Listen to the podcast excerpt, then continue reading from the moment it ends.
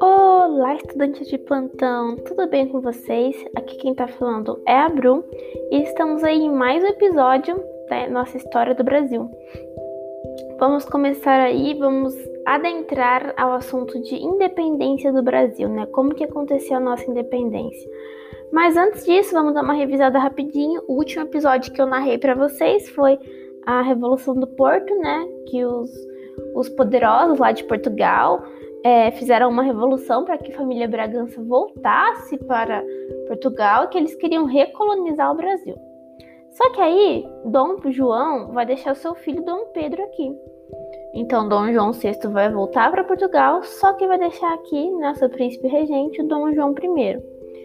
Então, é, quando, a gente, quando ele deixa o filho, né, o príncipe aqui, ele obviamente que vai, vão ter pessoas que vão apoiar, né, o, o partido, né, vão apoiar o rei de Portugal. Então a gente vai ter aí um partido português e a gente vai ter um partido formado por brasileiros, né? Um partido aí mais liberal, assim. A gente vai perceber que nesse momento da história, quando Dom João regressa para Portugal e deixa aqui o seu filho, a gente vai ter a bipartição das pessoas. As pessoas Metade delas vão apoiar e metade delas vão ser contra as decisões da coroa. Então, aqui nós temos a criação do Partido Português, que é um partido conservador, e do Partido Brasileiro, que é um partido liberal. Esse partido português, que é mais conservador, ele vai ser composto principalmente por comerciantes de escravos, aqueles comerciantes que, que querem né, manter a estrutura é, escravista aqui no Brasil eles vão defender é, esse domínio da metrópole aqui e esse regime colonial. Opa! E esse regime colonial. O líder dele é Dom Pedro I, né? A própria figura. E uma coisa interessante, gente, uma. Como que chama? Que fala mesmo, gente? Uma curiosidade, essa é a palavra. Uma curiosidade é que se você fosse converter mais ou menos o valor de um escravo nas moedas de hoje, isso valeria aproximadamente 150 mil reais, um escravo, uma pessoa. Então, assim, era um comércio, né, que Portugal dominava, esse monopólio, né, de tráfico negreiro, era um comércio muito é, lucrativo. Então, obviamente que os comerciantes de escravos vão querer manter isso. Em contrapartida, nós temos o Partido Brasileiro, que já é liberal, que já é composto pelos comerciantes livres e por uma aristocracia rural, né, que vai querer aí ter mais poder, que vai querer ter mais aí influência no meio político. E o líder vai ser José Bonifácio. José Bonifácio, gente, uma curiosidade é que ele era diretamente ligado a Dom Pedro I, como se eles fossem melhores amigos. E esse partido brasileiro, ele vai ser contra a recolonização do Brasil, né? Ele vai ser literalmente uma coisa mais liberal, uma coisa mais liberta, uma coisa mais é, independente. Só que eles viam que para eles conseguirem né, esse poder que eles queriam, essa independência maior, eles teriam que se juntar a Dom Pedro I, obviamente, né? Porque quem manda realmente é o Dom Pedro. Então, como José Bonifácio já era muito amigo de Dom Pedro, o que, que ele vai fazer? Ele vai é, apoiar Dom Pedro para que ele fique no Brasil. E isso vai ser conhecido como Dia do Fico, quando um documento que foi assinado por 8 mil pessoas favoráveis à permanência de Dom Pedro no Brasil. Então Dom Pedro falou: ah, então eu vou ficar, né? Já que bastante gente quer que eu fique, eu vou ficar. Só que aí aconteceu isso, acha que Portugal ficou feliz? Não. Portugal ficou muito bravo. E daí o que eles vão fazer? Reação portuguesa eles vão tirar o exército brasileiro.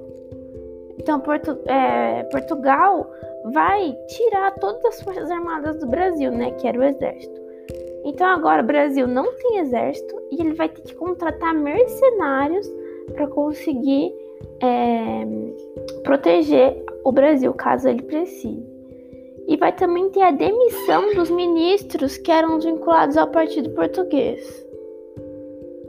Então, eles vão fazer essa limpa dos ministros do Partido Português, né, para tentar aí ter uma coisa mais unânime, né, para não ficar tão dividido. Nós vamos ter a criação do Ministério dos Brasileiros, né? Que o chefe era José Bonifácio, que era a criação do Cumpra-se. O que, que significou o Cumpra-se? Que era um filtro de leis. Era uma limitação das leis portuguesas no Brasil. As leis portuguesas só valem no Brasil se Dom Pedro autorizar. Então, se Dom Pedro falar, cumpre essa letra, essa letra não, essa lei, então vai valer no Brasil. Se Dom Pedro falar, não, essa lei não tem nada a ver, então a lei não valia no Brasil.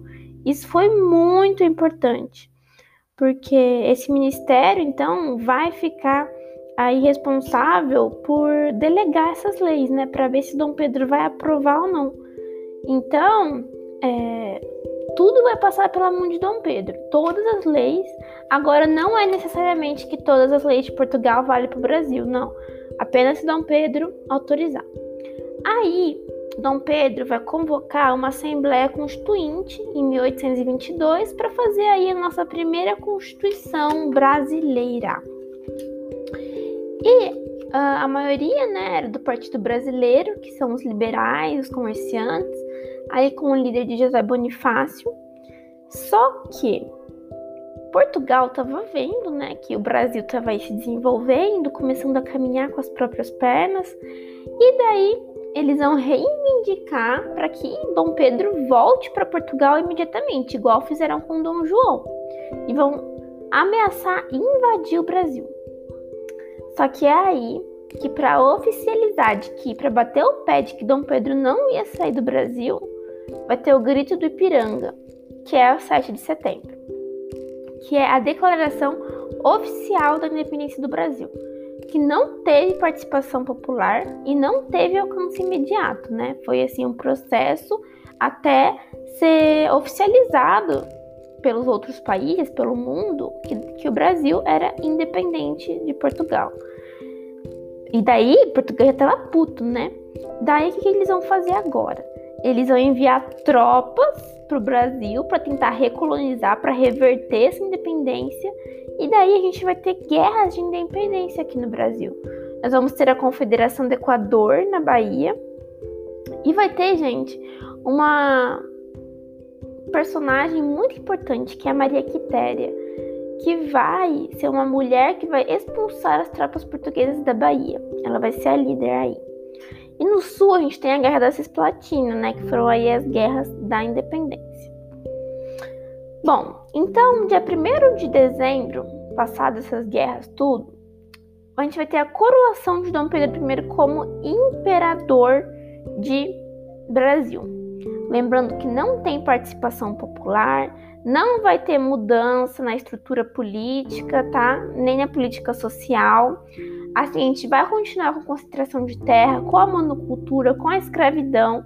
Só a elite brasileira vai estar ali vendo a coroação de Dom Pedro, porque isso vai demonstrar que o poder, né, vai continuar, vai ser mantido para essa elite, né, para essa aristocracia. E a riqueza de classe, né, essa hierarquização. Gente, um fato muito importante foi que, paralelo a isso, nesse mesmo sentido, a gente vai ter a independência do Haiti.